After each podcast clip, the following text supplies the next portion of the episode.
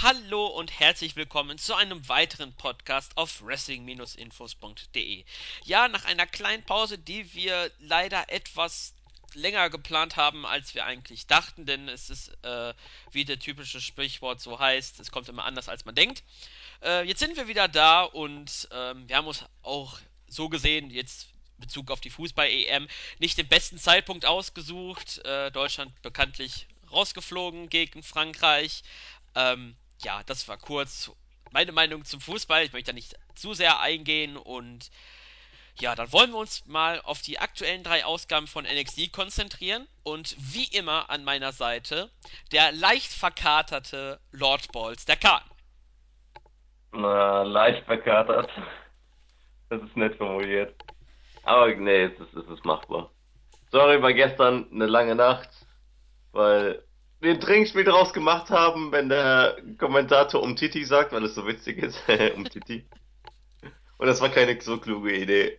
Aber hey, Podcast geht vor und deswegen, wir quälen uns hier durch. Und ja, sorry, dass wir jetzt Mal nichts gemacht haben, wie immer. Stress, wie sonst was. Aber hey, unsere treuen Zuhörer sind da ja sehr verständnisvoll, was mega feierbar ist. Darauf kommen wir dann aufs Ende. Und keine Ahnung, Deutschland ist raus. Ich weiß nicht, keine Ahnung. Also mich bockt's nicht so hart. Ich hab, ich war für Deutschland, einfach weil alle für Deutschland waren und deswegen war ich auch für Deutschland. Am Ende war ich ein bisschen traurig, aber es war halt Deutschlands eigene Schuld, ne? Ja, die haben. Also. Ich weiß auch gar nicht, wieso alle gegen Schiri haten. Nur weil der Italiener war. Also ganz ehrlich, der hat eigentlich, für mich war da nichts, was er so wirklich falsch gemacht hat. Der Elfmeter war. Ja, der Elfmeter war klar, weil ähm, rein zufällig hat der SC Paderborn heute Morgen auf Twitter geschrieben, die Füße ruhen aus, wir machen Handballtraining. ich denke mir, warum trainieren Fußballer Handball im Fußballtraining? Wir wissen es jetzt, damit man Handelfmeter provoziert für den Gegner. Ähm, hat ja Schweinsteiger ja gegen Frankreich gezeigt und Jerome Boateng ebenfalls, der auch irgendwie einen Bezug später bei äh, NXT zu tun hat, zumindest ist mir etwas aufgefallen. Darum, darüber spreche ich dann bei dem entsprechenden Zeitpunkt. Und ja, ähm, kurzer Krieg, äh, bei mir war ja auch Krieg in Anführungsstrichen zu Hause, weil ja Italien Deutschland war. Oh, stimmt.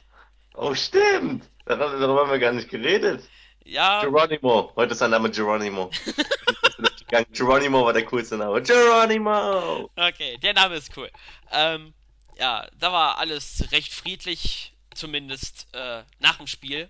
Vor dem Spiel, äh, während des Spiels war bis zu der 90. Minute eigentlich ständig nur äh, hier und da Sprüche in die, auf die andere Seite, aber Elfmeterschießen war dann, äh, mein Vater und ich haben zusammengeguckt, meine Mutter ist aus dem Raum gegangen, äh, weil sie es einfach nicht ertragen konnte, bei uns zumindest zu sein. Es war einfach dann immer komplette Stille.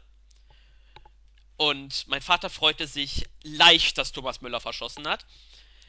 Aber sei es drum, wir sprechen jetzt mal nicht mehr über Fußball, sondern über. Ja, darf ich nicht mal meine Sachen dazu sagen? Entschuldigung, Entschuldigung. Weil, mir fällt gerade eine Sache auf. Ich habe es nämlich auf einem Geburtstag geguckt und ich habe da in der Verlängerung gesagt, wetten, der Kölsche Jürgen, Hector macht den entscheidenden Elfer rein. Mir haben die noch gesagt, so, der wird eh nicht passieren, das ist Hector, der schießt eh nicht. Ich meinte, ja, und dann ist es so passiert. Und ich habe ich hab dir das eben schon vor der Aufnahme erzählt. Gestern habe ich noch einer Freundin gesagt, wetten, es geht 2-0 Frankreich aus, zwei Tore Griezmann. Ich sollte echt Wahrsager werden. Ich glaube, ich lege jetzt erstmal ein bisschen Cash auf äh, Portugal gegen Frankreich. Ja. Ich sag, Frankreich gewinnt 3-1 in der Verlängerung. So, wenn das passiert, ne, nennt mich Gott. ich sag 2-0 Frankreich nach 90 Minuten. Ein okay. Tor Griezmann. Griezmann. Was muss der Verlierer machen? Ähm, das dürfen unsere Zuschauer entscheiden. Zuschauer? Zuhörer. Nee, nee, nee, nee, nee. Okay, jetzt genug rumgelabert, würde ich sagen. Geronimo, du laberst wieder zu viel, wenn der Tag lang ist. Ah ja. ja, dann, mal an. ja, dann fangen wir mal an mit Ausgabe 322. Ist schon ein bisschen her, nämlich am 15. Juni. Oder bin ich überhaupt beim richtigen Bericht der Tatsache? Kurz verwirrt. Richtig. Ja, aber sieht man schon, wie weit das äh, her ist. Beziehungsweise, warum steht, äh, da hat Mantis einen kleinen Fehler gemacht. Im Titel steht vom 22.06. und die Ausstrahlung war am 15. Da hat er sich um eine Woche vertan. Deswegen hat mich das leicht verwirrt. Und die Show begann mit einem Rückblick auf das Segment zwischen Finn Balor und Shinsuke Nakamura. Ähm, Corey Graves und Tom Phillips haben uns begrüßt und haben auch erzählt, dass das Match in drei Wochen stattfindet. Das heißt, NXT Ausgabe 325, die in der nächsten Woche laufen wird. Dort gibt es das Match Nakamura gegen Baylor und die beiden werden dann noch im Laufe der Show über das Match sprechen. Darauf kommen wir später, äh, äh, gehen wir darauf ein. Und dann fing die Show an mit dem neuen Debüt von Biff Music, nämlich der jetzt Oni Lorcan heißt oder was auch immer dieser Name sein soll. Und der hatte ein Match gegen Ty Dillinger. Und wie Khan ihn liebevoll nennt, Stan hat, Bam! hat das Match leider nicht gewonnen, sondern Lorcan nach einem Running Blockbuster nach 5 Minuten 52. Eieiei. Erstmal ein ziemlich, ziemlicher Kackname von Oni Lorcan. Oder wie auch immer das heißen soll. Ich bleibe bei Ähm, Music. ich habe keine Ahnung, was die jetzt bei Stan so anstellen wollen. Irgendwie ist er jetzt nur am Verlieren. Und das war ja ein ziemliches Zeichen dafür, dass das Publikum, dass er halt so beliebt ist, ihn irritiert. Dabei denke ich mir, naja, Junge, du wirst schon seit jetzt zwei Monaten mehr bejubelt als fast jeder Typ im Main Roster so. Also, das sagt eigentlich schon alles. Aber vielleicht läuft es jetzt darauf hinaus, dass er so oft verliert, dass er jetzt irgendwie einen richtigen Face-Turn macht oder so. Aber ich weiß nicht, worauf die jetzt hinaus wollen. Denn du kannst ihm jetzt irgendwie nicht so, so ein Remake geben oder so, weil, ey, gerade funktioniert's doch. Das ist doch jetzt genau der falsche Zeitpunkt. So, wenn die, solange die das Ten-Ding behalten, ist alles cool, aber kein Plan, was die jetzt von uns wollen. Ja, da bin ich auch mal gespannt, was man vorhat. Wie fandest du denn das Match? Also, ich fand es jetzt, äh, nebenbei ist mir aufgefallen, Lorcan hatte keine Entrance, also quasi eine Jobber-Vorstellung. Ja. Ähm, ich fand das Match war in Ordnung, die Crowd war ein bisschen äh, lahm, habe ich zu meinen Notizen hingeschrieben. Ähm, man merkt halt jetzt im Laufe der Tapings, wenn so der äh, zweite Show oder die dritte Show äh, ge- aufgezeichnet ist, dann sind sie schon ein bisschen müder. Und das Match fand ich eigentlich in Ordnung. War jetzt nichts Besonderes. Ja, genau so war es halt, war nichts Besonderes, aber das ist ja üblich bei NXT, dass, dass, dass die Matches halt okay sind. So, du kannst es dir ansehen, ohne dabei zu verrecken oder so, mehr auch wieder nicht. Alles klar, dann würde ich wollte sagen. noch, Ja, Alter, oder möchtest. ich glaube, du hast dein Konterbier neben dir stehen, oder? Konterkölsch, Also Konter. weil das einzig wahre Bier. Alles klar. Ja, dann nach dem Match hatten wir ein Interview von Austin Aries mit Kathy Kelly und Aries hat erwähnt, dass selbst Legenden wie Muhammad Ali nicht jeden Kampf gewinnen konnten. Nakamura war bei Takeover für drei Sekunden der bessere Mann. Dann kommt No Way Jose vorbei und erklärt, dass er viel von Aries lernen konnte und heute könnte vielleicht Aries auch was von No Way Jose lernen. Positiver zu sein wäre zumindest eine äh, Lehrstunde und wenn das Leben einem ein No zuwirft, dann sag einfach No way. Und dann können wir eigentlich auch schon das Fließen über den fließenden Zugang über das kurze Bailey-Video brauchen wir nicht allzu viel sprechen, außer dass er bei 323, nee 322 sogar das Match haben wird. Und dann hatten wir No Way Jose in einem 2-Minuten-Match gegen Josh Woods, äh, Woods hat er nach dem Spinning Full Nelson Slam gewonnen. Und nach dem Match hat Austin Aries der Typ die übliche Tanzeinlage von No Way Jose unterbrochen. Aries hat gesagt, dass man nicht durch Siege, durch, sondern durch Niederlagen definiert wird. Bei Takeover ist er nicht bei 100% gewesen, aber durch die Tatsache, dass er ein richtiger Mann ist, braucht er keine Ausreden. Er hat sich nach dem Match mit Jose unterhalten und gelernt, dass man bei NXT Spaß haben soll. Und anschließend hat sich Aries dann dazu bereit erklärt, mitzutanzen und No Way Jose und Aries tanzen ein wenig in Richtung Kommentatorenpult. Aries meinte dann, Jose soll sich rumdrehen und das nutzte er, um dann gegen ihn zu turnen und ihn einen Elbow zu verpassen. Ähm, hat ihn weiter bearbeitet äh, und hat noch äh, den äh, Last Chancery angesetzt und bevor er ihn abgelassen, bevor er Jose, no, no Way Jose in Ruhe gelassen hat, gab es tatsächlich Austin Aries Chance aus der Crowd und die Referees haben die Attacke beendet und würde ich sagen, erste Fehde für No Way Jose. Und der Untergang von Austin Aries, wenn man so sagen will. Ja, kann man auch so sagen. Weil, ich weiß nicht, so, Aries labert was davon, okay, er hat einen Kampf verloren, bei Takeover gegen Nakamura und dann wird in eine Fehde gegen No Way Jose gesteckt. Bei allem Respekt vor Jose, du weißt, ich mag ihn total gern. Ich finde auch sein Entrance sowas cool und das ist halt so. Ich weiß, viele mögen es nicht und ist auch völlig okay, aber es ist doch Feier, es ist halt Spaß, aber kein lächerlicher Spaß wie New Day meistens zum Beispiel ist. Nein, es ist einfach so, so ein unschuldiger Humor. Einfach ein bisschen tanzen, ein bisschen gute Laune. Was spricht dagegen? Wrestling ist halt nicht nur Ernsthaftigkeit, sondern auch, es soll, es soll halt am Ende auch immer noch entertainen. Noe Rosé finde ich persönlich sehr entertainend. Nahrhaft, keine Ahnung, wie man so sagen kann. Und Aries ist, keine Ahnung, dass er in der Fehde mit No Way gesteckt wird. Es freut mich für José, dass er, dass seine erste Fehde so ein Typ wie Aries ist und er wird auch mit Sicherheit verlieren. Und ich verstehe auch, dass die Aries da reinstecken, um ihn halt wieder aufzubauen für etwas Größeres, aber Noe José dafür als Gegner. Aber du hast auch kaum jemanden mehr, weil alle halt oben sind. So, so die Tyler Breeze, Baron Corbin Rolle, die muss jetzt irgendwer ausfüllen. Das wird anscheinend jetzt Noe José werden. Also, es ist echt schwierig. Zumal die Fans auch überhaupt nicht drin waren bei dem, äh, bei dem Turn, weil alle genau wussten, was jetzt kommt. WWE unterschätzt da, das war, glaub, meiner Meinung nach ein Fehler die unterschätzen, dass bei NXT die Crowd schon ziemlich smart ist und genug Wrestling in ihrem Leben gesehen haben. Und wenn dann Jose mit Aries tanzt, dann, dann wissen halt alle, der Turn kommt gleich. Deswegen hatte das null Impact. Die Leute wussten genau, was passiert. Und auch wenn es Aries recht lang gezogen hat, Respekt dafür, dass er, ich weiß nicht, ob es geplant war oder nicht. Und wenn nicht, dann war es klug von ihm, das Ganze noch ein bisschen durchzuziehen und dann erst recht spät zu turnen, weil das halt ein bisschen Zweifel bei den Fans weckt. Aber trotzdem hat das nichts am Endresultat geändert. Also, so fand ich das Segment am Ende echt, echt schwach. Einfach weil es so, so vorhersehbar war und ich weiß nicht, ich werde mit der Fehde nicht warm werden. Ja, das stimme ich dir komplett zu. Kurz über das Match. Das Match war okay. Halt normales Match von No Way Jose. Ähm, ja, ich weiß nicht, was man mit der Fehde wirklich so machen möchte. So, ist, will man No Way Jose overbringen mit Hilfe von Ares oder will man Ares wieder aufbauen?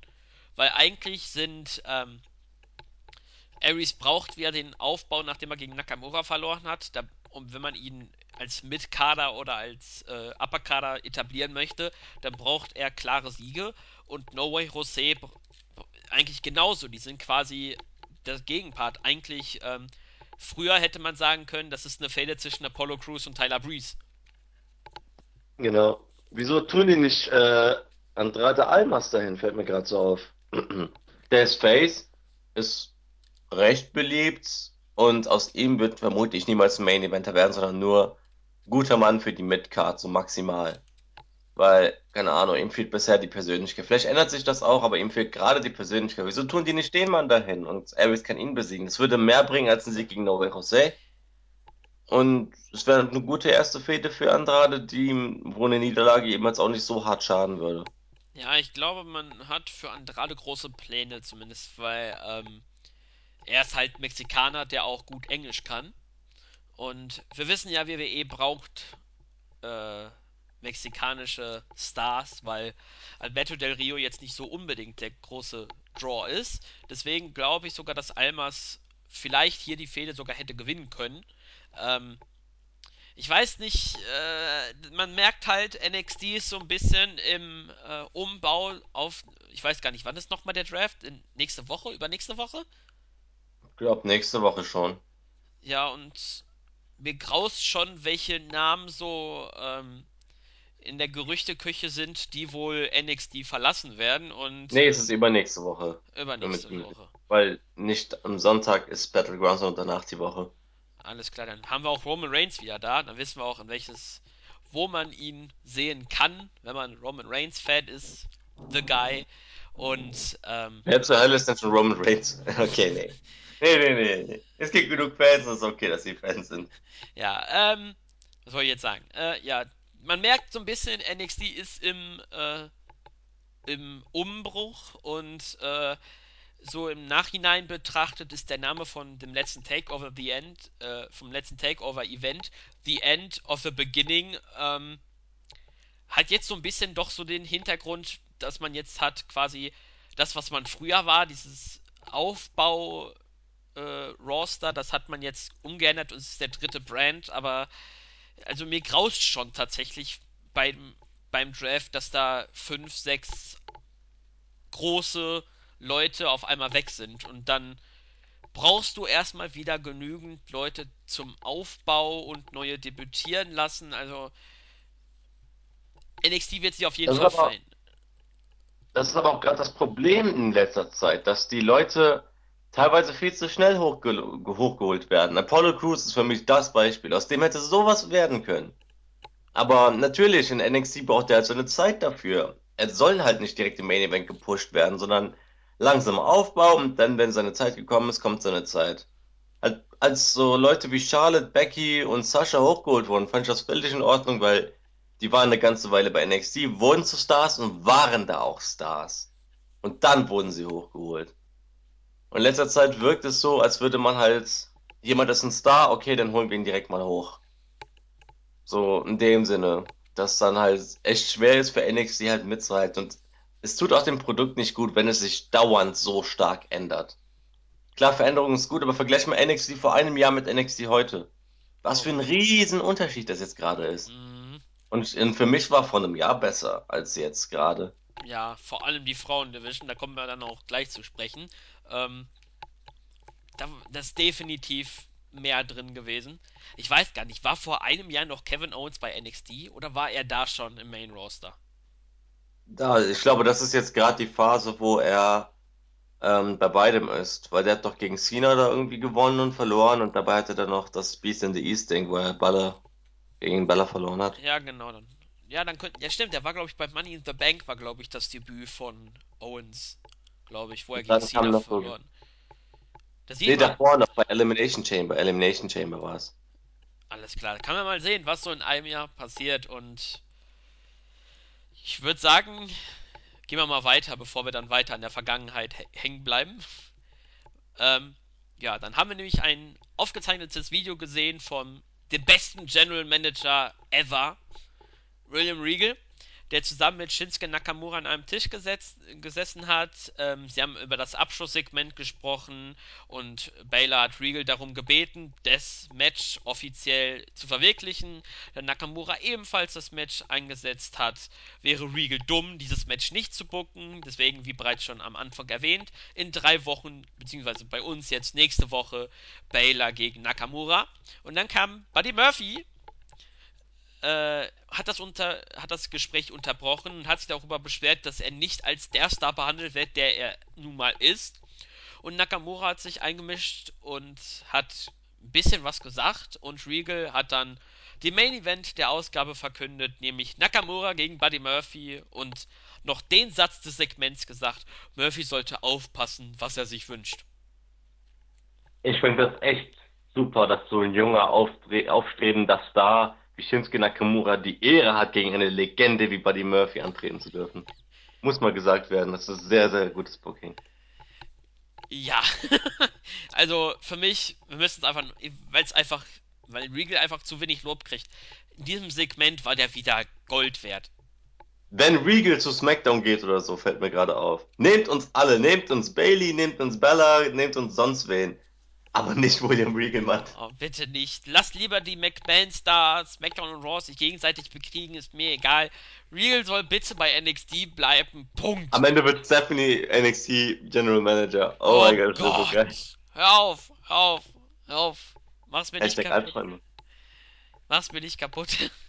naja, und weil wir ja gerade über Stephanie McMahon gesprochen haben, die ja vor fast einem Jahr ähm, die Frauendivision von NXT zum Main Roster gebracht hat, sprechen wir über die Verbliebene der Four Horsewomen, nämlich Bailey, die ihr Comeback hatte, gegen Diana Perazzo und nach 2 Minuten 45 war das recht dominierte, äh, dominante Squash-Match schon zu Ende und Bailey hat gewonnen.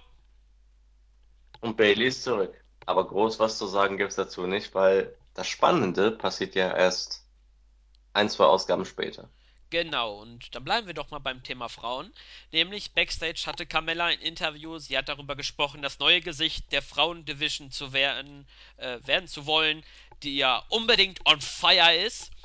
Ähm, und natürlich hat Carmella auch Ansprüche auf ein Titelmatch äh, gestellt und das brachte Alexa Bliss äh, auf die Bühne und die beiden haben sich ein bisschen verbal angekeift und später wurde dann verkündet, dass es bei Ausgabe 323 zum Match Carmella gegen Bliss kommt.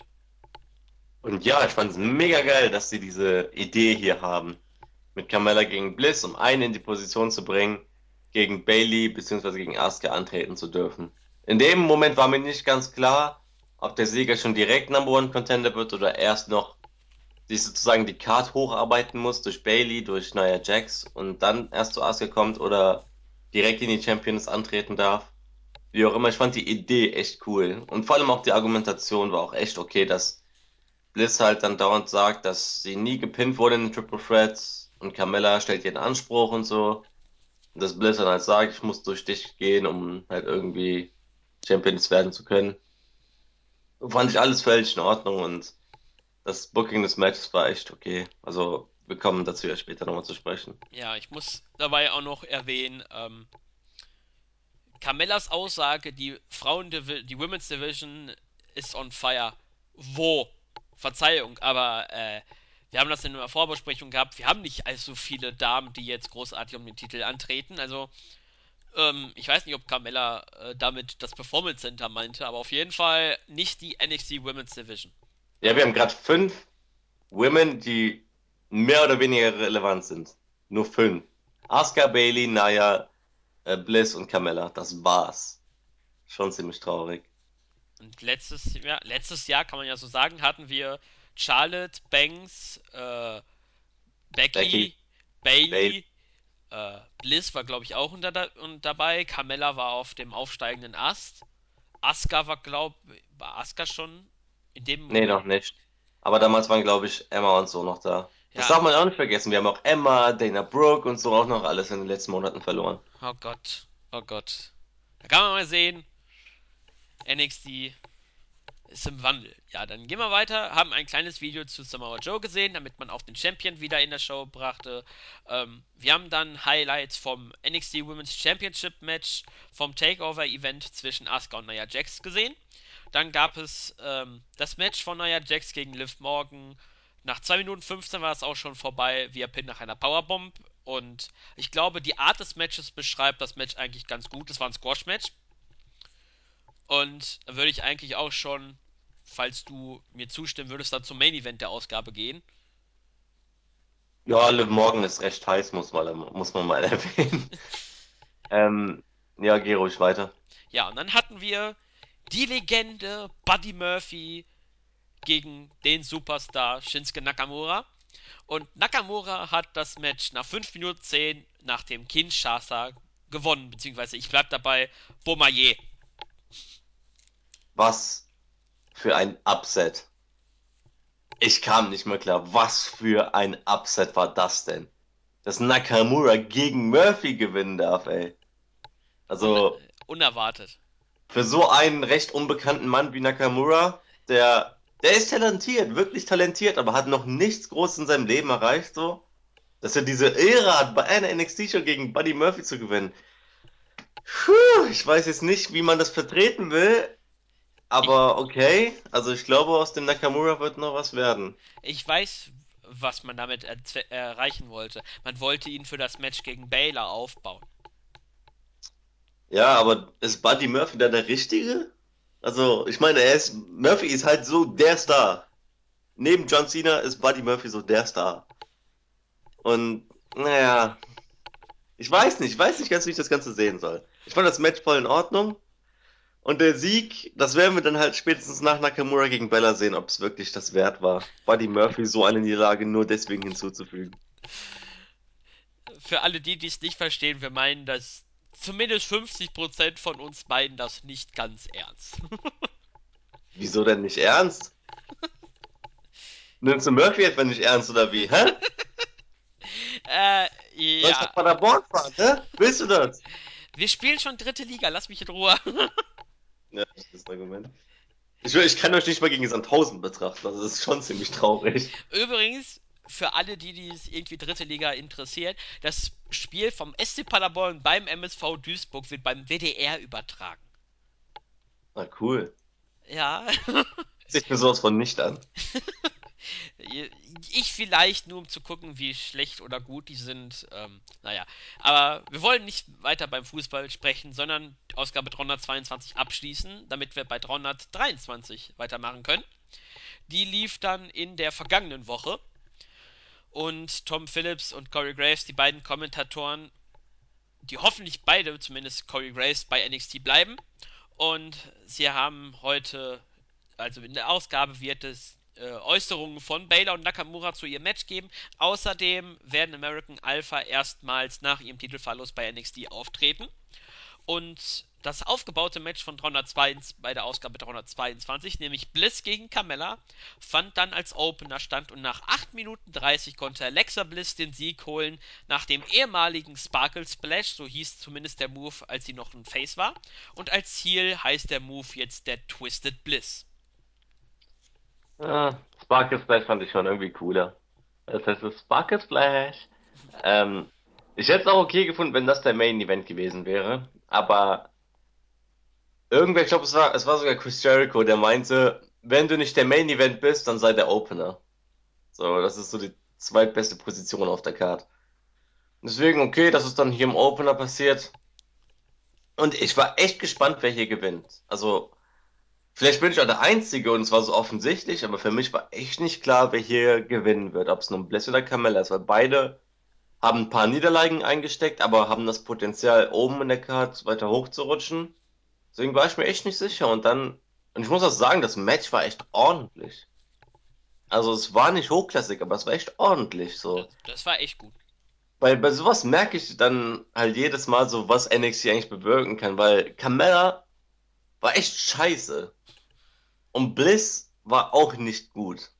Mittlerweile sind die echt ordentlich. Und sogar mehr, mehr als ordentlich sogar. Die beiden sind echt ganz gute Wrestlerinnen geworden. Sind noch längst nicht auf so einem Charlotte, Sasha Banks, Bailey Level.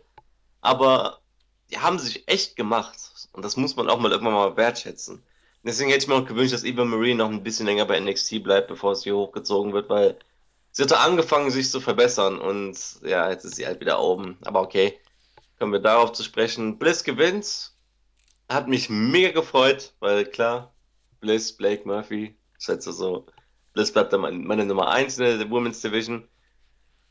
Und ob sie jetzt eine Titelchance bekommt oder nicht, sehen wir ja dann gleich später. Aber das Match war echt mega in Ordnung. So hat mir mehr getaugt als die ganze 322 Ausgabe. Ja, das stimmt auf jeden Fall. Das Match war richtig gut. Ähm, ich würde sogar sagen, eins der besten Matches von Carmella. Das definitiv. Ist ähm, aber auch nicht schwer. Ja, richtig. Ich glaube, ihr bestes Match war das das gegen Bailey, das Titelmatch? Oder, nee, ich glaube, da waren viele Einroller bei. Das, auf jeden Fall gehört das eins zu den besten Matches von Carmella. Das darf man auf jeden Fall so sagen. Ähm, ja, äh, der Sieg, die Siegerin habe ich auch vorher, wie du es schon gesagt hast, man war nicht so ganz klar, gewinnt jetzt Bliss oder doch Carmella, aber ähm, man konnte dann mit dem Sieg von Bliss erkennen eigentlich, wer der nächste Gegner für sie sein wird. Ähm, und ja, der Sieg geht vollkommen in Ordnung. Ähm, Carmella kriegt dann wahrscheinlich bald, wenn sie wieder Matches hat, dann wieder Siege, damit man sie wieder etabliert bzw. wieder aufbauen kann nach der Niederlage. Und mal sehen, wie es dann weitergeht. Und ja, dann haben wir das erste, beziehungsweise das erste Interview von Nakamura und Baylor. Das überspringe ich mal kurz und mache es dann später dann mit dem anderen Segment von Finn Baylor dann als ein Paket. Deswegen gehen wir dann erstmal zu dem Interview von Bailey. Und sie ist begeistert davon, wieder im Ring stehen zu können. Sie freut sich darauf, Asuka herauszufordern und sich ihre Women's Championship zurückzuholen. Und sie wird von Alexa Bliss unterbrochen. Sie, die hat dann erklärt, dass sie ein Titelmatch gegen Asuka erhalten sollte und nicht Bailey. Immerhin wurde sie nicht gepinnt im Triple Threat Match und sie hat Carmella vorhin klar und deutlich besiegt. Also wenn Bailey ein weiteres Titelmatch haben möchte, muss sie erst an Bliss vorbei. Und später wurde eigentlich, wurde das bei 324, ja, bei 324 gab es dann das Match Bailey gegen Bliss. Und das, also man konnte schon irgendwie vorhersehen, dass es jetzt gegen Bailey gehen wird. Aber erst nach der Bestätigung, also nachdem es safe war, dass es Bliss gegen Bailey gibt, dachte ich mir, genau so muss eigentlich Wrestling funktionieren. Es ist im Grunde wie ein Turnier, wie ein inoffizielles Turnier. wir haben Carmella gegen Bliss. Der Sieger darf gegen Bailey antreten. Der Sieger aus dem Match eventuell gegen Nia Jax oder gegen, direkt gegen Asuka. Das halt so je nach Kartposition. So, so jemand wie Bailey braucht nur einen Sieg, um gegen Asuka antreten zu dürfen. Aber Leute wie Bliss und Carmella, die zwar recht weit oben der Karte und bekannt sind, aber nicht so weit oben wie Bailey, brauchen halt noch einen Sieg extra. Die müssen sich erst beweisen, bevor sie gegen Bailey antreten dürfen. Und bevor sie gegen Asuka antreten dürfen, müssen sie erst sich gegen Bailey beweisen. Und genau so muss das eigentlich funktionieren, weil so verstehe ich dann halt auch, wieso jemand Herausforderer wird und kann es, kaufe es dann auch so ab. Weil, um jetzt mal nichts vorwegzunehmen, sagen wir es mal so, wenn Bliss gegen Bailey gewinnen würde, der ist halt wow, seht euch mal Bliss an. Die hat Carmella besiegt, die hat Bailey besiegt, die hat im Grunde jeden besiegt aus der Women's Division außer Asuka. Eventuell ist das nur Nia Jax als vorletzte Gegner, äh, als letzte Gegnerin vor Asuka. Aber das ist eine andere Geschichte, erstmal noch Bailey bezogen. Wenn, wenn Bailey gegen Bliss gewinnt, ist es halt okay. Bailey hat jetzt Alexa Bliss besiegt, die gerade im Aufschwung war. Und sozusagen Bailey ist jetzt wieder zurück, weil sie hat gerade Bliss besiegt, die echt nicht schlecht war jetzt gerade, sondern sie war echt eine, eine richtige Bedrohung. Also wie auch immer man es nimmt, ich finde das Booking gerade echt so gut. Es, es zieht sich ein bisschen, aber das ist auch gut weil man hat noch mega viel Zeit bis Takeover. Und da finde ich es okay, dass man so ein inoffizielles Turnier macht, wo fast schon alle gegen alle antreten, nur um einen Herausforderer zu bestimmen. Ja, man, ich glaube, das hatte mal sogar Evolve, ähm, hatte mal ähm, jede Woche oder nach jedem Event gab es eine Rangliste und wer auf Platz 1 war, der bekam bei dem nächsten Event ein Titelmatch. So ungefähr hat man das ähm, auch hier äh, gebuckt, finde ich in Ordnung. Ähm, kann man so machen und äh, ja, äh, ja, geht so vollkommen in Ordnung und in der nächsten Ausgabe bei 324 sprechen wir über das Match. Und nebenbei bemerkt, ich habe mal eben geschaut, äh, Takeover Back to Brooklyn ist erst am 20. August. Ja, ach. Also wir haben. Am Sommerst am Wochenende. Also wir haben noch knapp äh, fünf Wochen bis zum großen Takeover-Event. Also man hat noch genug Zeit, was aufzubauen. Also so baut man die Takeover-Matches auf, indem man sie langfristig aufbaut und nicht einfach spontan kurzfristig jedes Match auf die Karte einfach klatscht. Ja, und dann würde ich dann auch über das zweite Match der Ausgabe sprechen, nämlich über das gefühlte dritte Match, glaube ich, erst von Andrade Cien Almas äh, gegen Noah Potjes, der früher Noah Kekoa hieß. Und nach 2 Minuten 55 hat Almas das Match nach einem Running Double Knee Strike gewonnen. War es dieser Noah, der dann Entrance bekommen hat? Ja. Ja, er hat den Entrance bekommen, ne? Das ist mir, das hatte ich noch so grob im Kopf. Dass er zwar kein Titantron und sowas hatte, aber eine eigene Musik und es wurde gezeigt, wie er zum Ring kommt. Ja. Also fuck you with music, würde ich sagen, ne? ja, würde ich so schon sagen. Also ich finde diesen Noah auch recht cool. Also man kann jetzt nicht viel über ihn sagen, aber er wirkt halt ein bisschen anders als auch so vom Aussehen her, so dieser asiatische Ursprung, aber jetzt nicht so Nakamura-Style, sondern halt doch ein bisschen so Korea-mäßig sieht er. Also ich weiß es nicht. Ich will jetzt von niemandem zu nahe treten oder so, aber er sieht halt aus wie ein Koreaner irgendwie. Äh, das hat Jeff Cobb in unserem Interview, falls ihr das noch nicht gesehen habt oder gelesen habt, ja, klickt, klickt unbedingt rein. da rein. Äh, da hat äh, Jeff Cobb erzählt, da hatte ja auch einen Tryout bei WWE ähm, er wurde nicht genommen, weil er dachte, WWE will Rollen ausfüllen und er war ja auch bei Olympia wie Chad Gable und Jeff Cobb kommt aus Hawaii wie Noah Kikoa, also hier Noah Potjes. Von daher war es dann halt kein Platz für ihn. Ähm, und dann deine Antwort, Noah Potjes kommt aus Hawaii. Das Ding ist sogar, ich habe sogar dein Interview da gelesen. Du hast doch den Hauptteil gemacht, oder? Soweit ich weiß. Ja, kann man so sagen, aber wir haben Deswegen erstmal Props für an Claudio dafür, dass er dieses geile Interview auf die Kette bekommen hat. Wer nicht weiß, wer Jeff Cobb ist, also den meisten sollte der Name schon irgendwie bekannt sein. Das ist niemand, der bei WWE war oder so, aber wenn man sagen will, Indie, so, da, so selbst ich kenne den. Und ich gucke echt wenig Indie. Aber selbst ich kenne ihn. Ja, also das soll schon ein bisschen was heißen. Deswegen guck mal rein, ist auch echt interessant. Du, ich hatte das total vergessen, dass es der Typ war, der aus Hawaii kommt. Aber okay, cool. Da haben wir jetzt auch die ähm, Relation hierzu. Und Natürlich war das alles geplant, damit du ein bisschen Werbung für dein Interview machen kannst, ne? Ja, ja. Äh, also, ich muss aber sagen, dass ich äh, Almas Hose total cool finde. Ich weiß, seitdem ich mit einem Kumpel darüber diskutiert habe, achte ich total auf die Ring-Outfits, weil ich halt so der Meinung bin, dass ich die kurzen Hosen einfach nur noch lächerlich finde im Jahr 2016 und man lange Hosen tragen sollte, weil es halt erstmal, es sieht nicht so, so, so unterwäschenmäßig aus und es ist ein bisschen mehr legit. Oder du trägst jetzt was wie Cena oder Lesnar, kurze Hosen, aber halt so, so normale kurze Hose, beziehungsweise Kampfsportler kurze Hosen. Ja, die halt bis ans Knie gehen. Ja, genau, die halt bis ans Knie gehen und selbst so die alten Seglerhosen fand ich noch okay, die so Boxershort-mäßig waren. Die waren ja noch okay. Aber so Triple H Dinger, so, ja, ja, nee, nicht Randy mehr. Orton. Ja, Randy Orton auch genauso. So, das ist halt ein bisschen zu oldschool. Aber wir schweifen ein bisschen ab. Ja, Almas hat gewonnen. Kein Plan, was jetzt mit dem Plan, worauf das Ganze hinauslaufen soll. Vermutlich einfach nur mal ein bisschen aufbauen und dann nach Brooklyn sehen. Vielleicht kriegt er ähm, vorher noch einen ordentlichen Gegner. Aber mir fällt auch gerade niemand ein, gegen den er antreten könnte. Vielleicht läuft es dann doch wirklich darauf hinaus, dass Ares No Way ein bisschen früher besiegt, als wir denken. Vielleicht ja schon übernächste Woche oder so. Und dann kommt Almas als nächster Herausforderer gegen Ares. Und das wäre auch echt ein ordentliches Match, weil man nicht genau weiß, wer gewinnen wird. richtig. Das wär, ist ein guter Vorschlag übrigens. Ähm, ja, das Match Weiß selber. ich, ich bringe nur gute Vorschläge, weißt du doch. Ja, stimmt. Äh, das Match war okay. Äh, ich werde immer noch nicht warm mit dem Finish. Äh, ich mag diesen Finisher nicht. Der sieht für mich irgendwie so impactlos aus. Ähm, weil ich glaube, Sascha Banks hat den auch und da ist es ein normaler Move bei Kickout bei 2. Ähm, Ja. da weiß ich, da fehlt mir dann immer so die Relation. Bei, den, bei Almas ist es ein Finisher, da kommt der Gegner nicht mehr raus. Bei Sascha Banks schon. Äh, Ja, deswegen, du darfst aber halt auch nicht so vergessen, dass Almas ist halt stärker als Sascha Banks. Also Sascha Banks ist ja so, sieht ja auch für eine Frau noch recht schwach aus, weil sie noch recht dünn ist. aber sie ist der Also, legit Boss. Das, ja, das stimmt. Aber kann es halt doch irgendwie vertreten, aber grundsätzlich hast du natürlich recht, der braucht einen neuen Finisher. ja.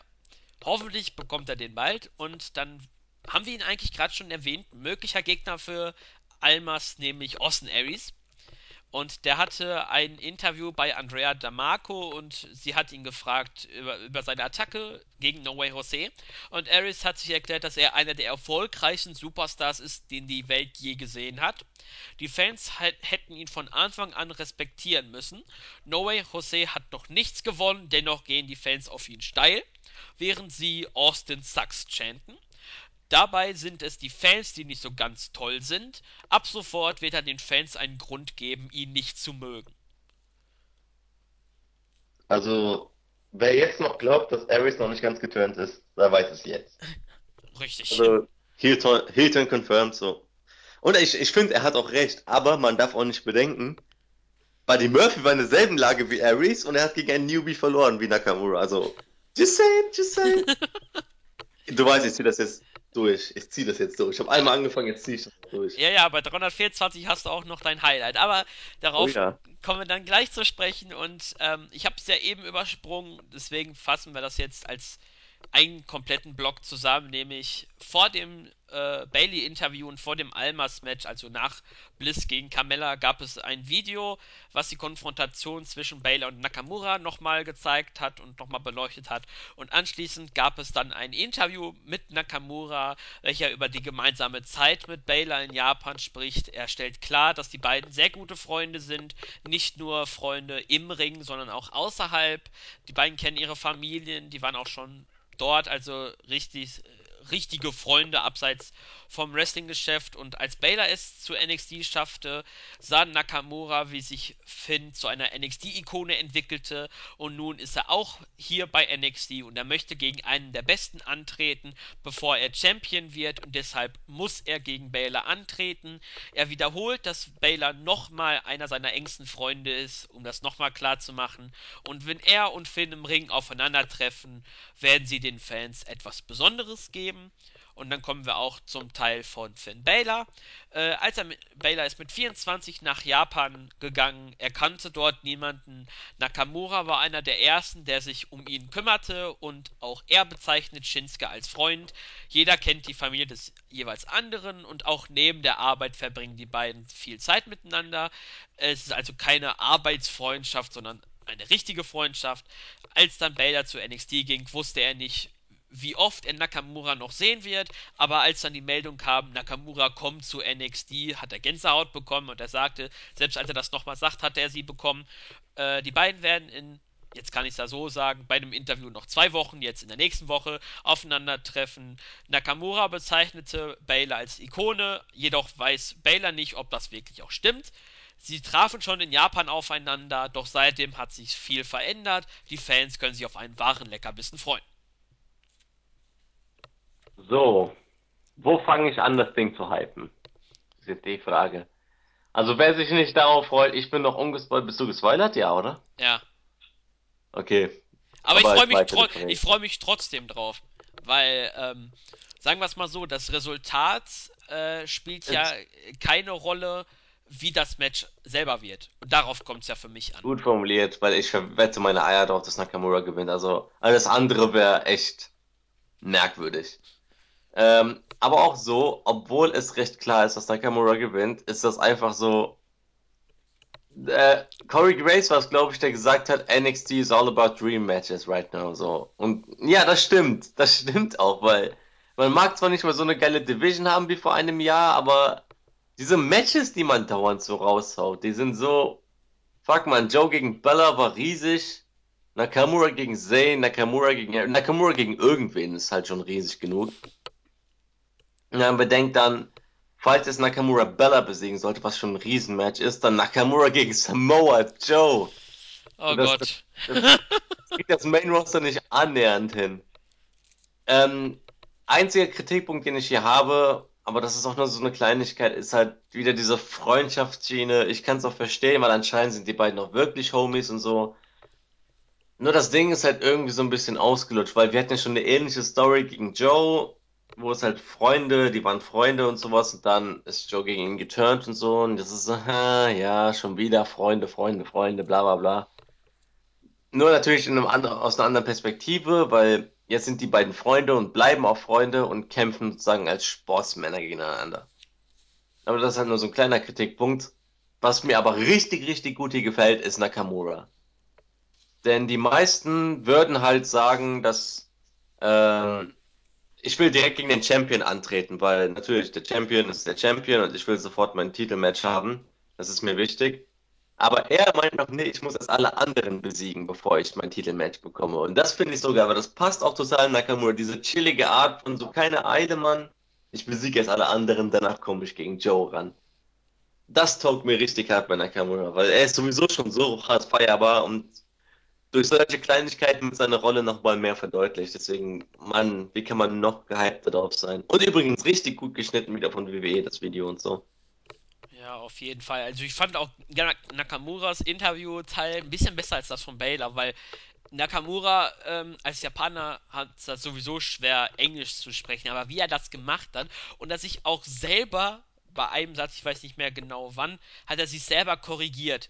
Äh, und man hat gemerkt, irgendwie, das war nicht geskriptet. Er, er, hat das, er hat ja auch ein bisschen länger überlegt, was er sagt, wie er es sagt und ähm, für mich kam zumindest das Gefühl auf, dass wir kein Skript äh, sich durchgehauen hat in den Kopf, äh, was er jetzt auswendig gesprochen hat, weil ähm, das schon typisch Nakamura war und äh, ja, das Match vergleiche ich so ein bisschen mit dem Aufbau bei äh, Bailey gegen Carmella ja, wir sind beste Freunde, aber ähm, beide haben halt klar gesagt, die Freundschaft bleibt im Ring, äh, aus, bleibt draußen. Wir wollen beide das eine Ziel haben, haben beide das gleiche Ziel und müssten früher gegen äh, früher oder später aufeinandertreffen. Und ja, ich freue mich sehr auf dieses Match. Ähm, das wird garantiert richtig, richtig gut.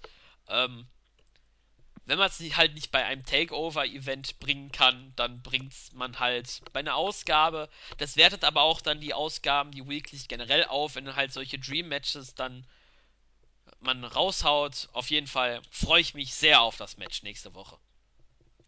Wer nicht? Wer nicht? Übrigens noch ein Punkt, den ich noch habe.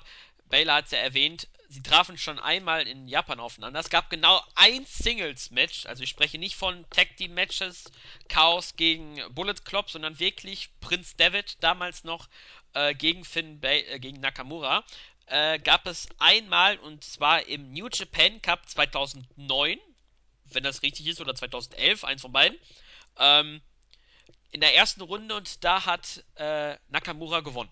Also für alle Statistikfreunde, in Singles-Matches führt Nakamura 1 zu 0. Hör auf mit Statistik, Mann.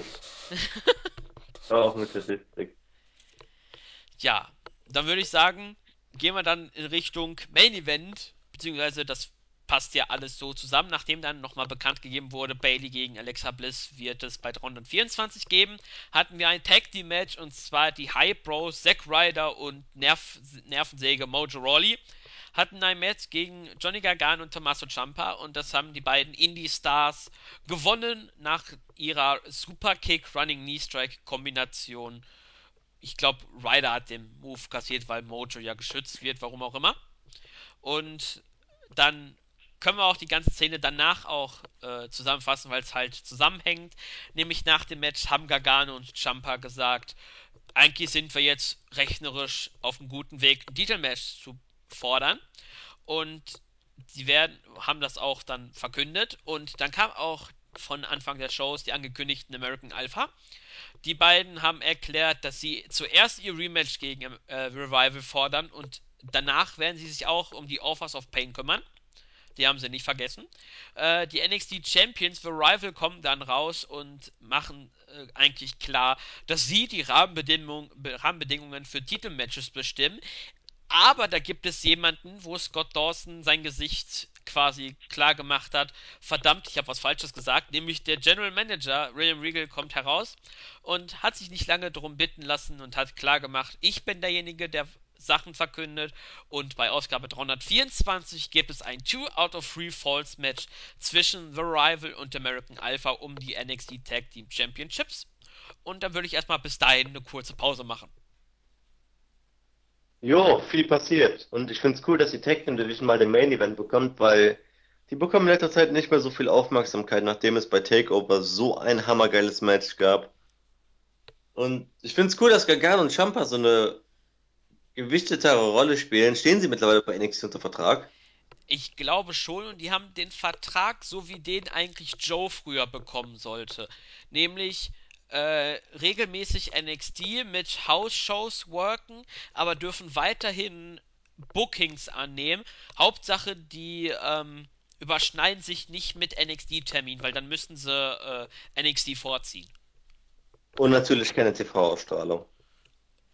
Äh, ich glaube auch, stimmt. Ja, ich glaube, das könnte auch zusammenhängen. Ja. Ja, so können die auch bei TNA antreten, das wäre ja. Ja, stimmt. Und ist dann auch nicht mehr bei Ring of Honor, ja, also auch TV-Übertragung.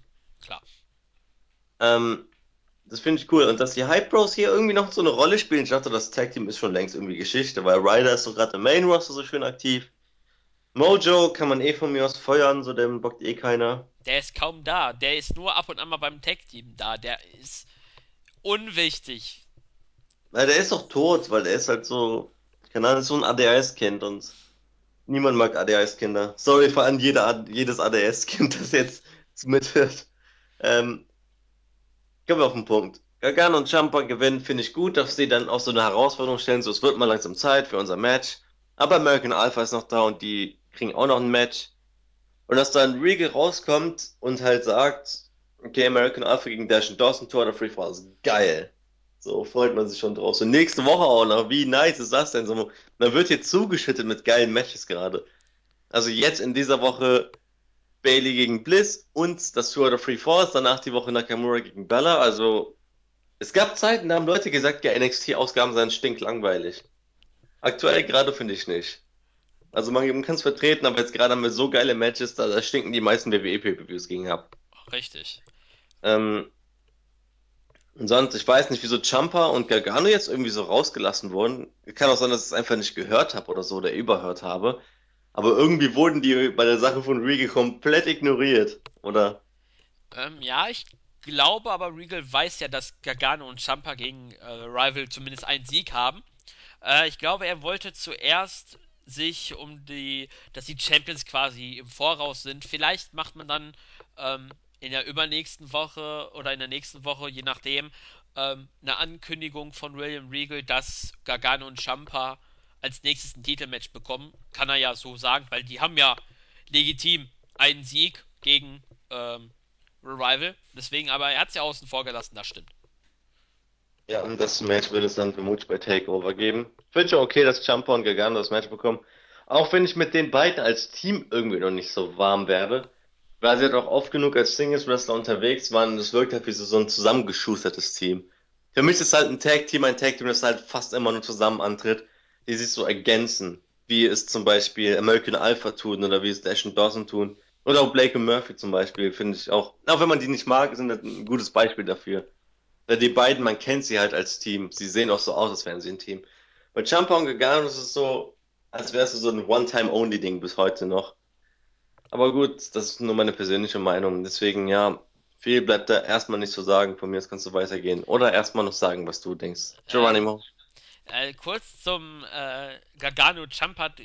Vielleicht hast du es auch schon gesehen oder noch nicht gesehen. Ähm, von der Cruiserweight Classic gab es ja diese Bracketology-Sendung, quasi der vor, der Pilot quasi für die äh, Cruiserweight Classic. Und da hat Gargano im Interview gesagt, in meiner ganzen Karriere war ich eigentlich eher ein Singles-Wrestler und die beiden sind mittlerweile so eng befreundet. Ich weiß nicht, ob es zusammenhängt, dass sie als Team unterwegs sind oder ob die das schon vorher waren. Zum Beispiel äh, wird Champa bei der Hochzeit von äh, Johnny Gargano dabei sein, der ja Candice LeRae heiratet.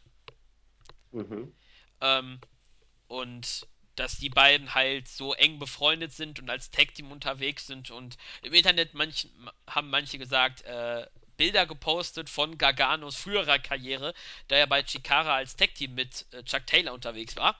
Also seine Aussagen, ich war lange ein Singles-Wrestler in meiner Karriere, ist nicht so ganz richtig. Ähm, aber das stimmt, das Gefühl, dass die beiden nicht so das Team sind, wie zum Beispiel American Alpha, die es ja quasi durch einen kleinen Aufbau überhaupt als Team gefunden haben.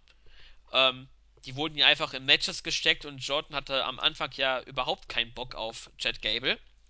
Ähm, kann ich mich noch an die Segmente erinnern, wo Chad Gable immer seine Catchphrase sagen möchte und äh, Jordan dann einfach abgehauen ist. Äh, ja, auf jeden Fall merkt man da, irgendwie sind die noch so ein bisschen zusammengeschustert. Deswegen weiß ich nicht, ob es für den ganz großen Wurf dann am Ende reicht für die Titel. Mal sehen, oder sie stellen halt nur Übergangsgegner da, aber für wen? Also was Für, soll da noch kommen? Office of Pain vielleicht. ja, oder TM61. Ja, stimmt. Willow ist bisher auch noch da. Aber die sind halt auch Newbies erstmal. Ja, und Gut, geh mal weiter. Ja, du hast sie gerade eben schon erwähnt, die Offers of Pain. Nämlich nachdem William Regal, das Segment war nämlich noch nicht zu Ende, äh, kurz nachdem er die Ankündigung gesagt hat, kamen äh, die Offers of Pain heraus und haben American Alpha zerstört. Gargano und Champa haben sich das erst so ein bisschen ähm, von der Rampe aus angeschaut, haben sich aber dann doch gesagt, komm, wir retten sie und haben den Safe versucht, aber auch sie werden zerstört. Äh, Jordan hat dann sich erholen können und zeigt einen riesigen Belly-to-Belly-Suplex. Also gegen diesen Hühnen von Offers of Pain ist das schon sehr beeindruckend gewesen. Doch das war die einzig nennenswerte Aktion von American Alphas. Ähm, die Offers of Pain, die weiterhin offiziell noch keinen Namen haben, aber in den House-Shows hießen sie zumindest Jim Silmani und Sunny Dinja, äh, haben die ehemaligen Tag Team Champions mit ihrem wohl Tag Team Finisher einer Clothesline und Russian Leg Sweep Kombination abgefertigt. Am Ende kam der WWE Hall of Famer Paul Ellering heraus, beziehungsweise ihr Manager und hat seine Schützlinge zu sich gerufen und damit endete Ausgabe 323. Jo, Paul Ellering und seine beiden Riesen, die werden halt auch noch irgendwie in den Shows gehalten. Und mehr gibt's da wird's wirklich eigentlich nichts zu sagen. Also wirklich mehr darüber reden würde ich gerne am Ende der nächsten Ausgabe. Alles klar, weil dann freue ich mich auf eine, man kann es vielleicht schon so sagen, es war eines der besten, vielleicht, wenn man eine große Liste macht, vielleicht Top 20 Ausgaben von NXT, nämlich die Matches, die wir hatten, die waren alle bärenstark, kann man so sagen. Nämlich das angekündigte Match Bailey gegen Alexa Bliss. Und nach 8 Minuten 37 hat Bailey das Match nach dem Belly to Belly, Bailey to Belly gewonnen. Und nach dem Match hat sie eine Promo gehalten. Sie hat darüber gesprochen, dass sie immer wieder aufgestanden ist, wenn sie zu Boden ging. Und als sie auf Nia Jax zu sprechen kam, kam auch eben jene Nia Jax. Die beiden haben sich dann im Ring außerhalb des Mikrofonbereiches so ein bisschen unterhalten, haben sich darauf geeinigt, ein weiteres Match in naher Zukunft gegeneinander zu führen. So, da sind wir dann endlich. Und über die ganzen drei Ausgaben betrachtet, wurde die Women's Division so geil aufgebaut. Und jetzt haben wir es, halt den Turnierbaum.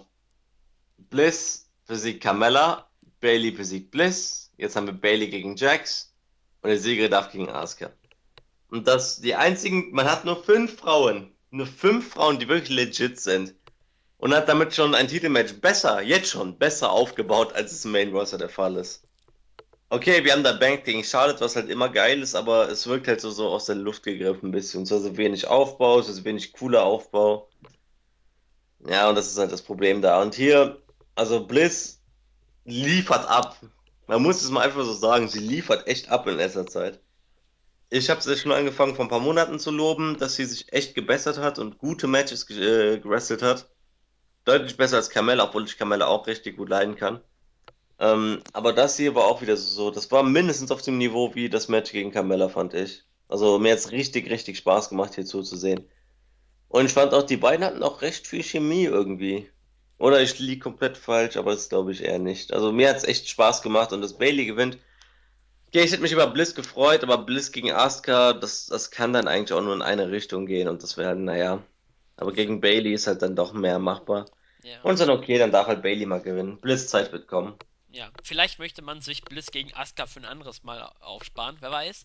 Ähm, ob man, wie irgendjemand muss ja äh, Asuka den Titel abnehmen. Ich weiß nicht, ob es dann Bailey dann sein wird, wenn es dann zum Titelmatch kommt, wer weiß. Ähm, aber jetzt, sagen wir es mal so, wenn man Bailey gegen Asuka bringt, wird es wohl bei Takeover Brooklyn sein. Und wenn dann Bailey den Titel dort gewinnen sollte, dann darf man sagen, Bailey kann die Titel nur in Brooklyn gewinnen. Dann hätte sie nämlich beide Champion, ihre beide Titel, die, äh, die NXT Women's Championship, zweimal gewonnen und zwar zweimal in Brooklyn. Aber das Match selber fand ich sehr gut. Ich fand das Stück besser als äh, Carmella gegen Bliss. Ähm, mir gefiel auch die Art, wie Bailey ein bisschen aggressiver in, ins Match reinging. Ähm, und äh, war so ein bisschen neu von ihr. Und gleichzeitig ist mir irgendwie eingefallen, dass ich bei dem ersten Match, also bei dem angesprochenen Blitz gegen Carmella Match, ist mir aufgefallen, dass Carmella so ein bisschen das Selling des Arms nicht so ganz hingekriegt hat. Das nur so als äh, Nachruf. Und ich habe es ja am Anfang erwähnt, warum Jerome Boateng bei NXT so ein bisschen aufgetaucht ist. Kennst du diese Air Dancer von Bailey beim Entrance? Diese Luftfiguren, da die da die ganze Zeit so äh, sich Ach bewegen? so, ich habe das Bild gesehen. Ich habe das Bild gesehen irgendwo auf Facebook oder so. also, wer die Flugeinlage von Jerome Boateng gesehen hat, gab es davon wirklich ein Bild? Ja, es gab irgendwo ein Bild von Boateng halt gegen Italien, wo der den Elfmeter verursacht hat und dann das Bild von Baileys Entrance, wo halt äh, wo diese Figuren da sind und der, diese Winddinger da waren da einfach ein Haufen Boatengs. Ja, das habe ich, das ist mir nämlich aufgefallen und dann musste ich da kurz NXT pausieren auf dem Network und musste erstmal meinen Lachflash erstmal zusammenkriegen. Denn ich fand das schon sehr, sehr witzig. Ähm, du bist nicht der Erste, der drauf gekommen ist, schade. Ja, schade, verdammt.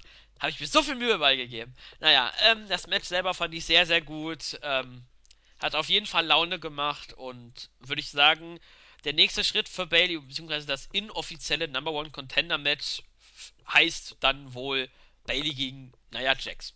Schon wieder. Aber ist auch okay, weil es steht 1-1. Genau, steht 1-1. Und da kann man mal sehen, ähm, die Matches an sich, die sie hatten, die sind ja schon über eine längere Zeit her, nicht so wie Cenas Matchreihen, Match-Serien in drei Pay-Per-Views beerdige ich folgendes Talent. Ich verliere, gewinne, gewinne. Das braucht mhm. man dann nicht in drei Monaten durchziehen, sondern das hat man jetzt über eine lange, lange Zeit gestreckt. Und ja, dann würde ich sagen, gehen wir mal weiter, nachdem die Women hier ganz klar als eins der Highlights gezeigt wurden. Eigentlich für mich lag in den Ausgaben, die wir besprochen haben, kann man es jetzt so sagen, der Fokus eigentlich mehr auf die Frauen im Opener und im Main Event war der Tag Team Bereich. Ja, das fand ich aber auch völlig in Ordnung, weil du bist gerade in dieser Aufbauphase und Leute wie Joe, Nakamura, Bella und so, die werden noch genug Spotlight bekommen, wenn es kurz vor Takeover ist. Und diese Übergangsphase nutzt man, man hält Joe komplett raus aus den Shows, finde ich auch in Ordnung, weil der Champion muss nicht immer auftreten, weil er halt der Champion ist. Und gerade ist Joe eh überflüssig. Lasst ihn einfach weg. Nakamura gegen Bella muss nicht nochmal gehypt werden durch irgendwelche Promos oder so, sondern man bringt einfach diese Interviews hin und wieder, ein paar Hype-Videos, das reicht. Und während das dann halt ist, legt man den Fokus auf die Frauen und die, und die Tag-Teams, weil die brauchen den Fokus gerade wieder ein bisschen.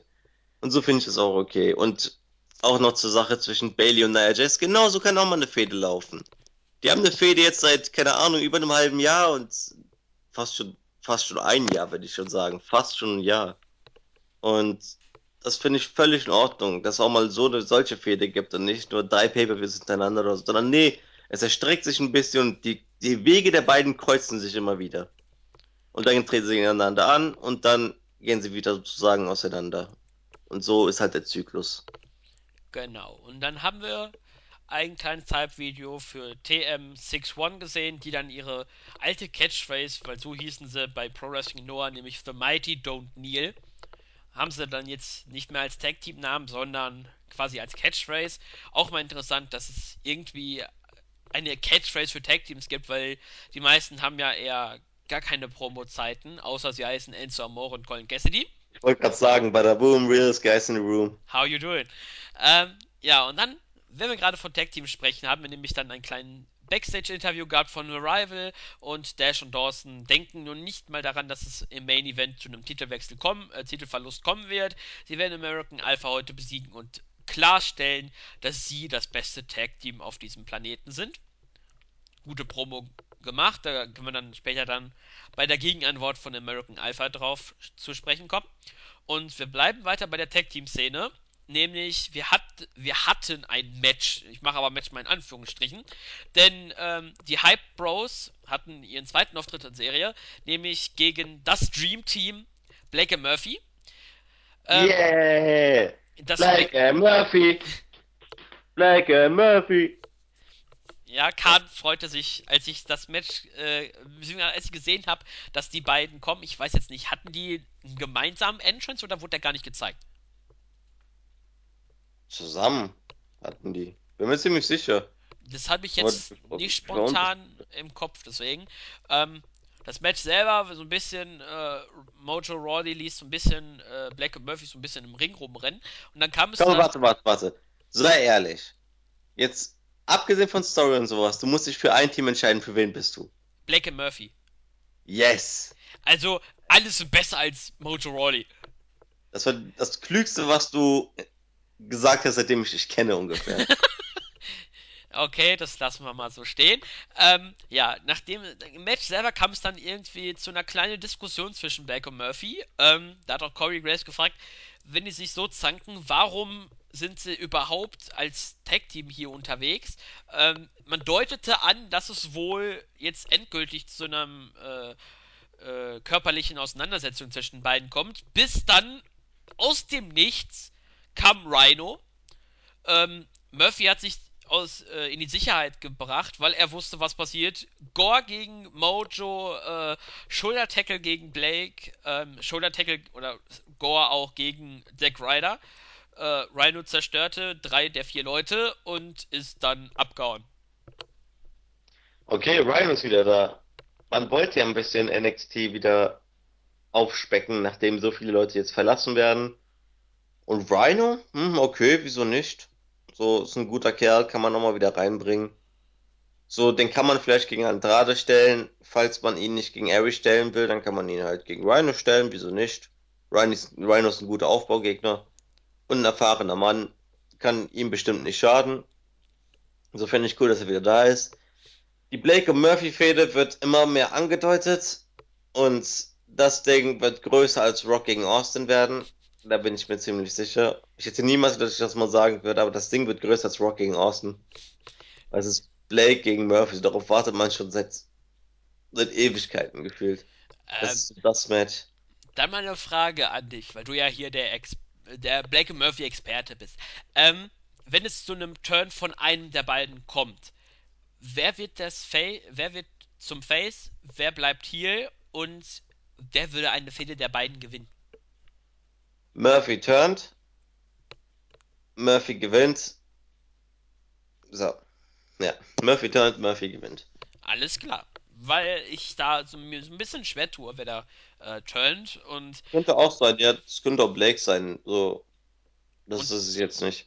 und am Ende läuft es darauf hinaus, dass beiden sich am Ende wieder lieb haben und als und am Ende, Ende 2017, ich spinne jetzt mal ein bisschen rum, Ende 2017 heißen die Tag Team Champions Blake und Murphy. Also, wenn das passiert, äh, dann schulde ich den Kasten. Dann schulde ich den Kasten.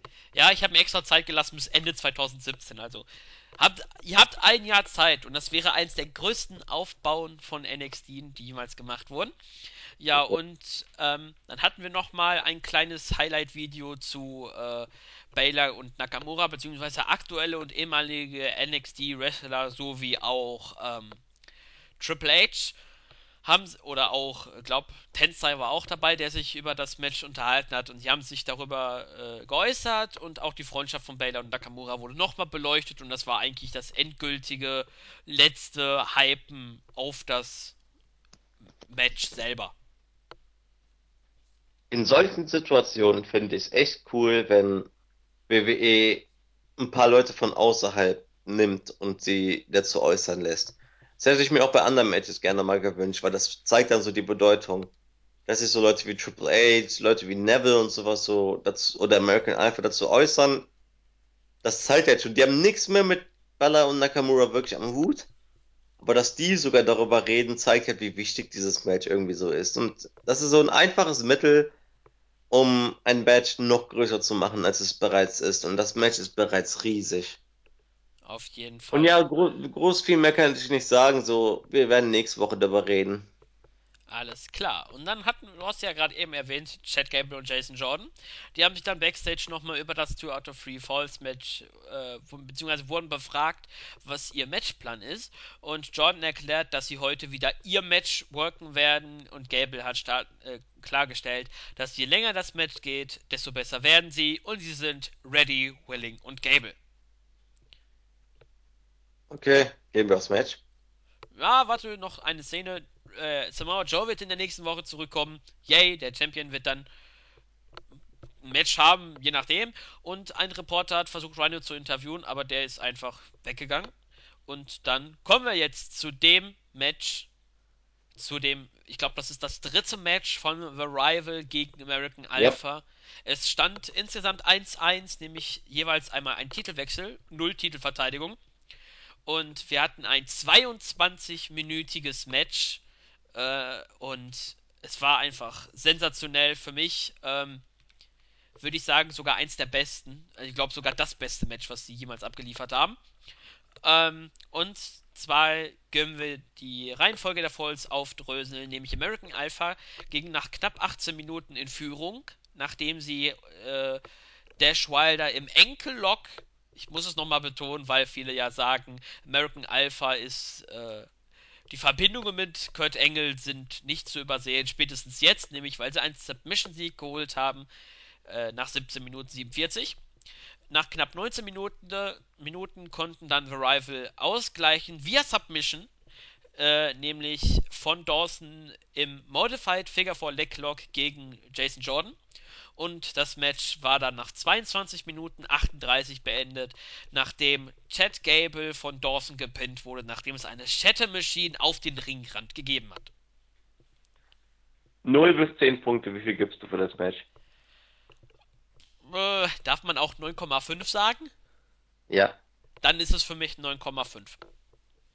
Uh, 9,5 ist schon hart. Weil für mich fand, ich fand die Story, ähm, klar, das Match hatte so ein bisschen Längen, ähm, zumindest am Anfang, aber es war dann eigentlich auch klar, dass das Match äh, eine lange Matchdauer haben wird. Ähm, ich fand es auch gut gemacht, dass beide mal ein Submission-Sieg gegen das andere Team quasi holen konnten und damit gab es eigentlich quasi ihre perfekte geschriebene Story. Sie haben jeder einmal einen Pin-Sieg geholt, jeder hat einmal Submission-Sieg geholt, also quasi alles, was man irgendwie konnte, hat man es geschafft und ähm, für mich geht der Sieg in Ordnung. Ähm, ist aber auch gleichzeitig ein Fingerzeig darauf, dass wohl American Alpha wohl demnächst in Richtung Main Roster sich aufmachen wird. Ähm, und ich fand, bis auf das Finish, weil es ein bisschen äh, brauchte Dawson ein bisschen länger, um äh, Gable zu pinnen, aber ansonsten fand ich das Match ziemlich gut. Ähm,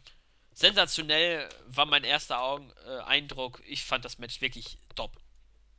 Da, da widerspreche ich dir auch nicht. Das war wirklich, wirklich gut.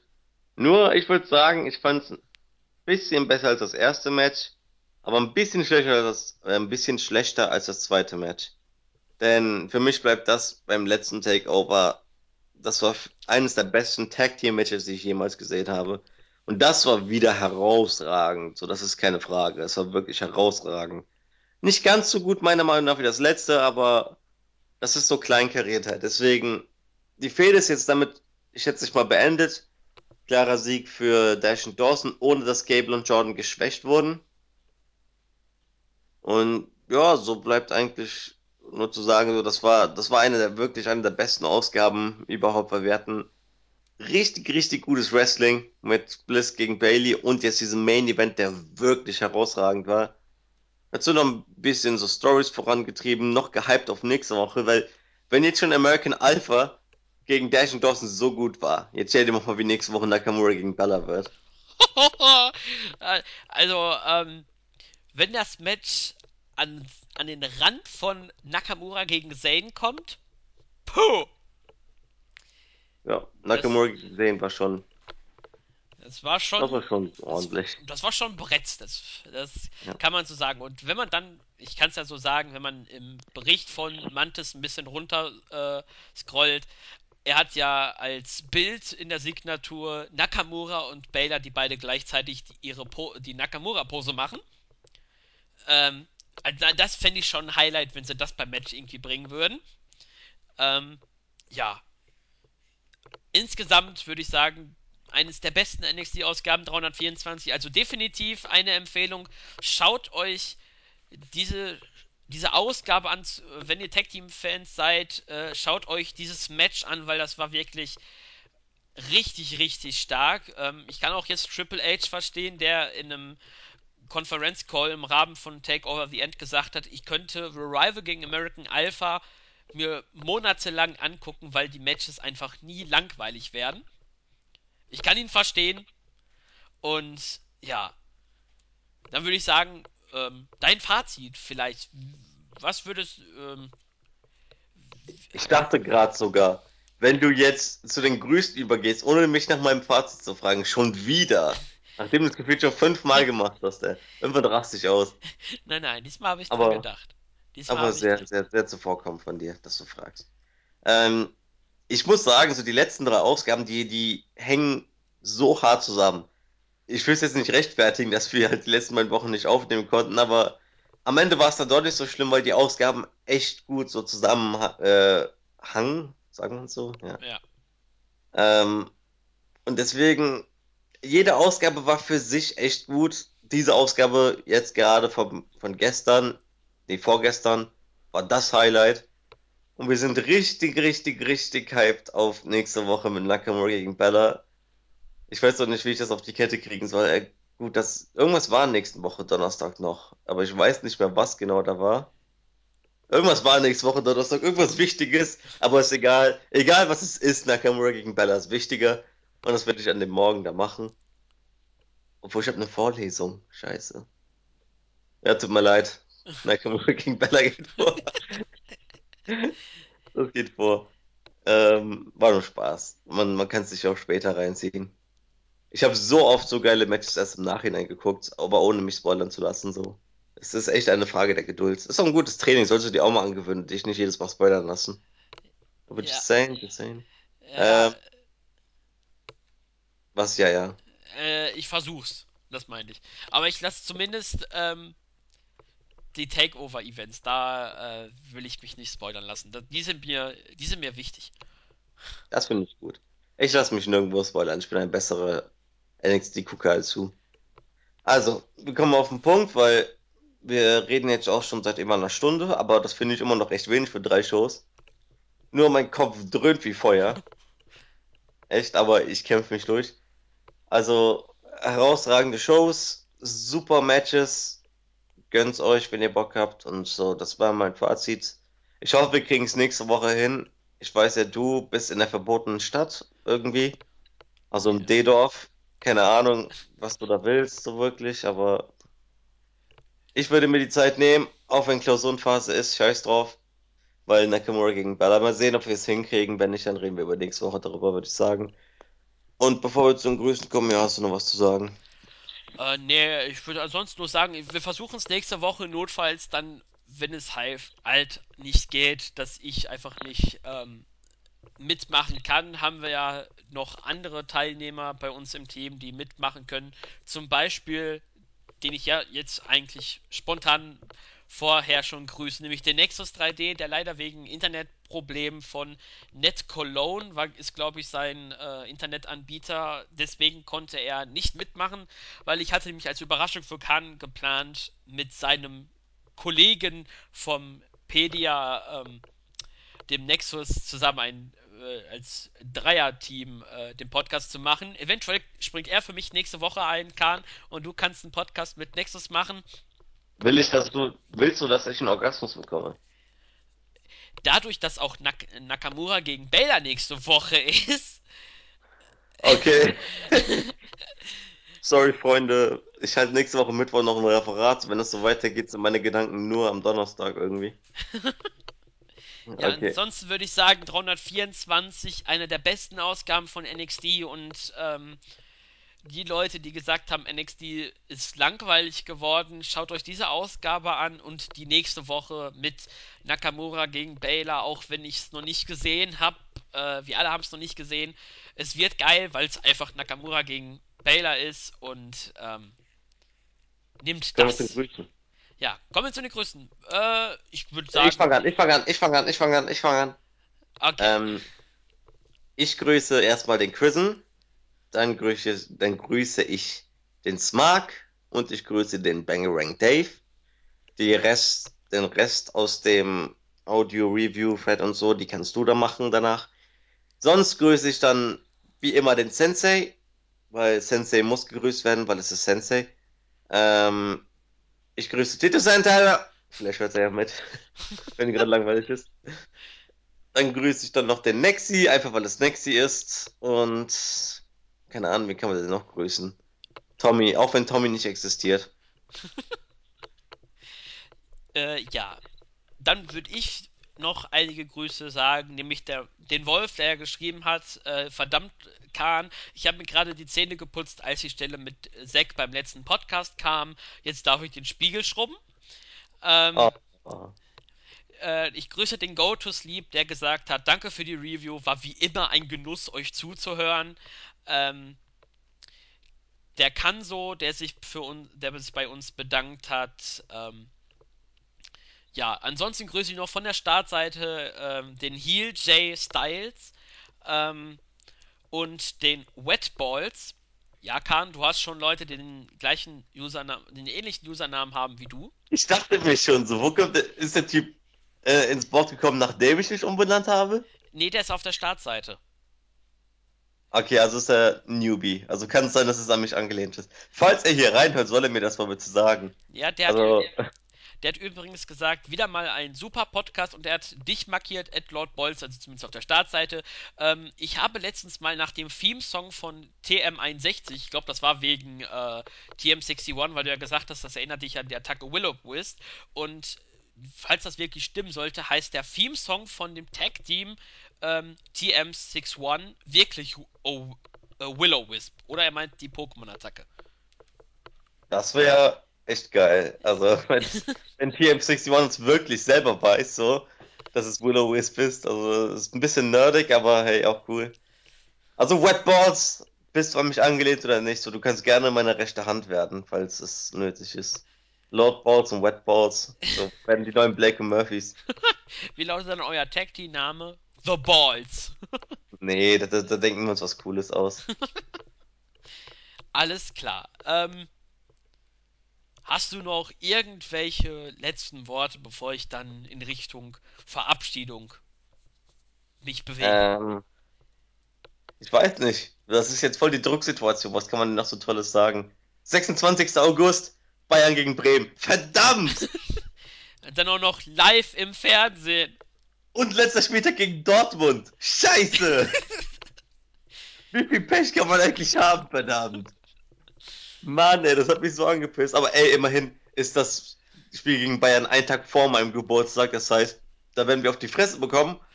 Und das ist nicht so schlimm, weil das ist ein Tag vor meinem Geburtstag. Wenn es, wenn wir am Samstag spielen würden, wenn es jetzt nicht gegen Bayern geworden wäre, hätte ich mich auch darauf abgefuckt, weil an meinem Geburtstag noch Fußball gucken zu müssen, ist halt immer so eine 50-50-Sache, weil entweder gewinnt dann Werder und der Geburtstag ist nochmal ein bisschen geiler oder sie verlieren, du fuckst dich halt ein bisschen drauf ab an deinem Birthday so. Aber Ja. hey, so ist alles cool. Ähm, Kurze sonst Sache. Paderborn wünschen wir auch viel Glück nächste Saison in der dritten Liga Ah, gegen so richtig, richtig starke Vereine, die ja, da sonst spielen. Fortuna Köln. Fortuna Köln, ey, Köln ist Köln. Äh, ich weiß gar nicht, wen wir da noch drin haben. Äh, boah, das weiß ich echt nicht. Ich glaube, MS, ich weiß nur, MSV Duisburg ist noch drin. Viel Spaß gegen Werder Bremen 2.